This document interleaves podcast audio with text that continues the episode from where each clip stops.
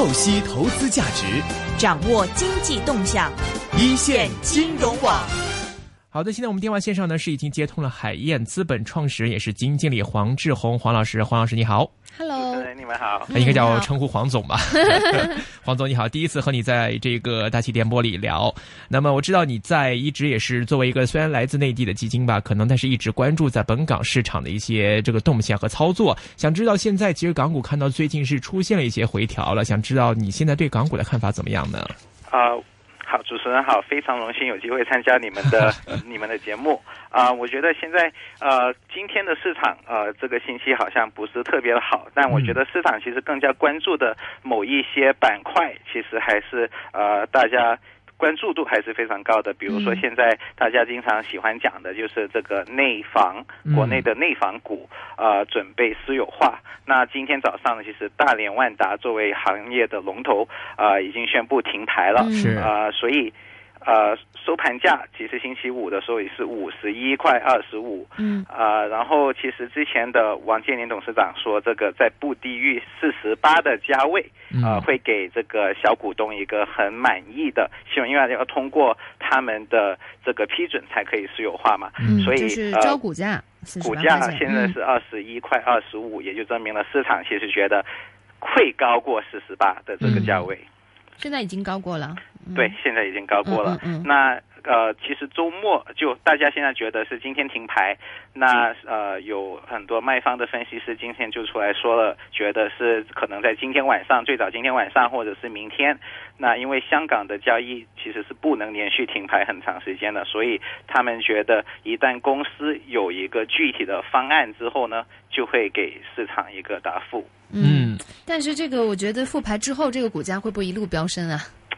那就要看他最后给的这个价钱是多少啊！但我觉得有一些这一次跟别之前的几次有一些不一样啊，我也可以给大家分享一下吧。就比如说啊，因为这一次呃，万达是希望通过在国内的一些投资者、一些基金去募集这一次需要私有化的所有的这个融资的需要。那经根据这个外媒的报道呢，他们觉得就跟一些潜在投资人之间的一个协议，当然了，这些东西还没有真正的说出来，就是根据媒体的报道，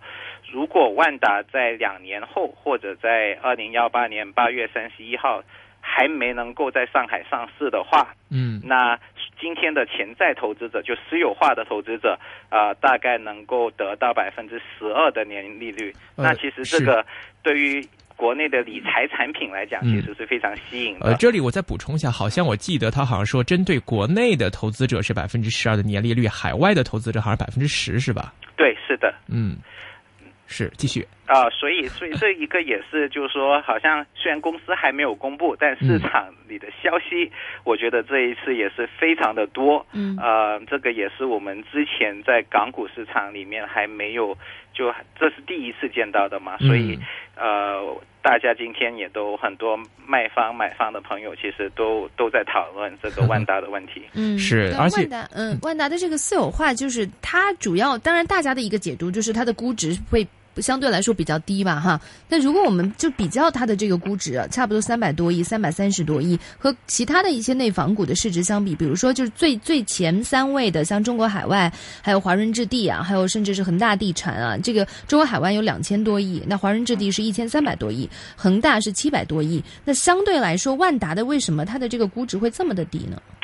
啊，我觉得这个可能跟啊。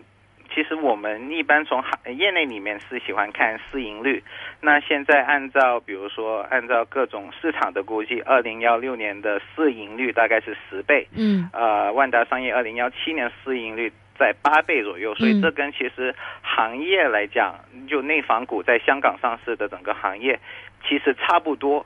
啊，那。大家觉得就是王董事长为什么想要回 A 股？对，因为现在其实国内的 A 股就算经历了过去一年，就去年牛市到现在啊，但它的估值整个行业或者是整个板块其实还是非常的高的。那像大家觉得像这像万达商业这种龙头企业去 A 股上市的话，起码能拿个十五、十六甚至二十倍的市盈率也是有可能的吧？嗯那两年时间，如果能把十倍买下来，二十倍卖出去，那那还是合算的嘛，对不对？嗯据说万达院线在这个深圳上市的万达院线的这个价格也不错。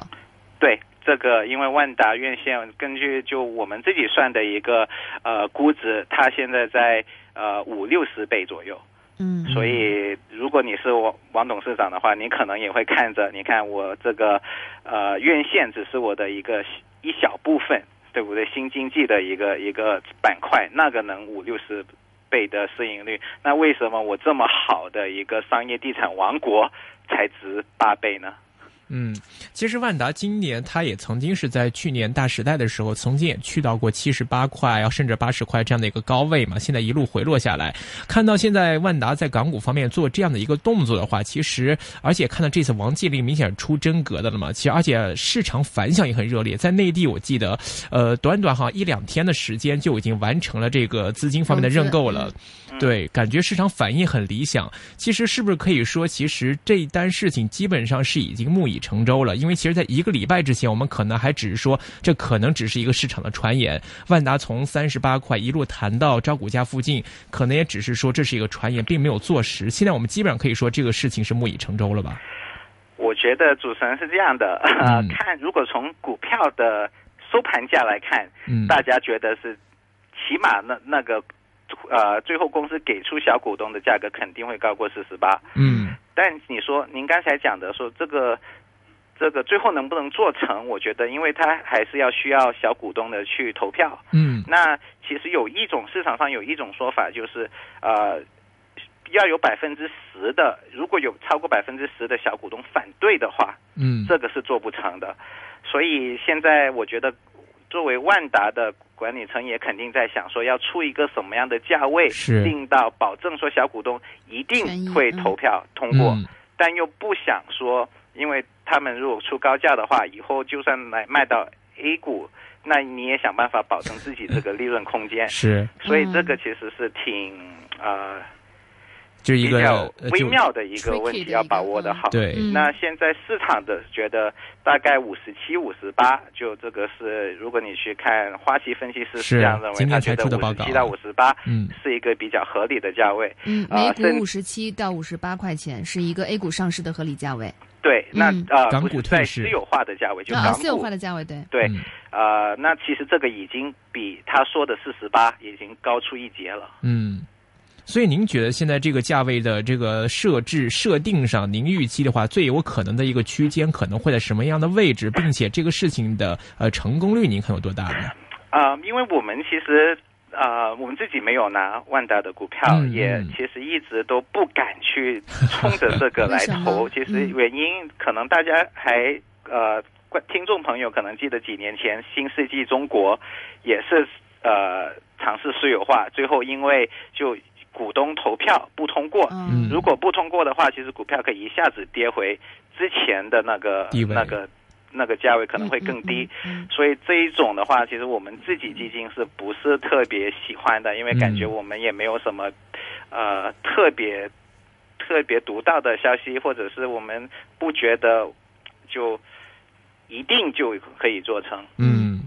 但市场觉得是基本上没问题的。嗯我们除了看到万达这样的一个动作，其实恒大最近也有这样的一个消息哈，就是私有化的这个这样的一个消息。那那呃，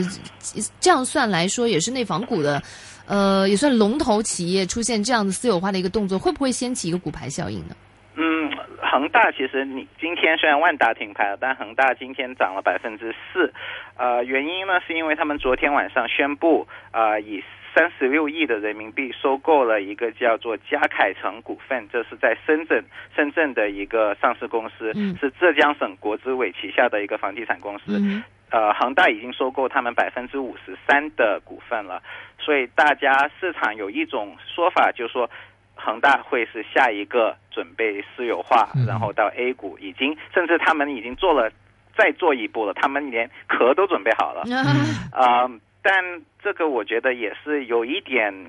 就现在说这个下这个定论，其实还有一点早，因为、呃，有些分析师其实认为，呃，像恒大这样的股票，其实像内房股。呃整个行业来讲，负债率都一般都比较高的。嗯那其实，在香港上市，除了股票之外，另外一个非常重要的，对于公司的战略层面来讲，就是可以比相对比较低的融资成本去发债，发嗯美元债。嗯那如果他们突然间说我们不在香港上市了，直接回到 A 股，那在这下来这一段时间里面，可能就要放弃一个海外融资的平台。嗯所以这个我觉得也是应该要应该会让内房股公司们要好好考虑的一个问题，嗯就是是不是为了估值能够放弃现在一个非常已经全面发展的非常好，过去其实很多内房股都已经发过很多次的这个海海外债。嗯，那嗯其实房地产公司一直都要借钱的嘛，是那为需不需要犯不犯得着去为了就是估值高一点呃去嗯放弃这个平台呢？是嗯，那跟您刚才说到的关于像这个万达也存在这样的问题啊，你觉得他为什么就比较有信心得到这个一个融资？他的融资的方法会有什么样的独到之处吗？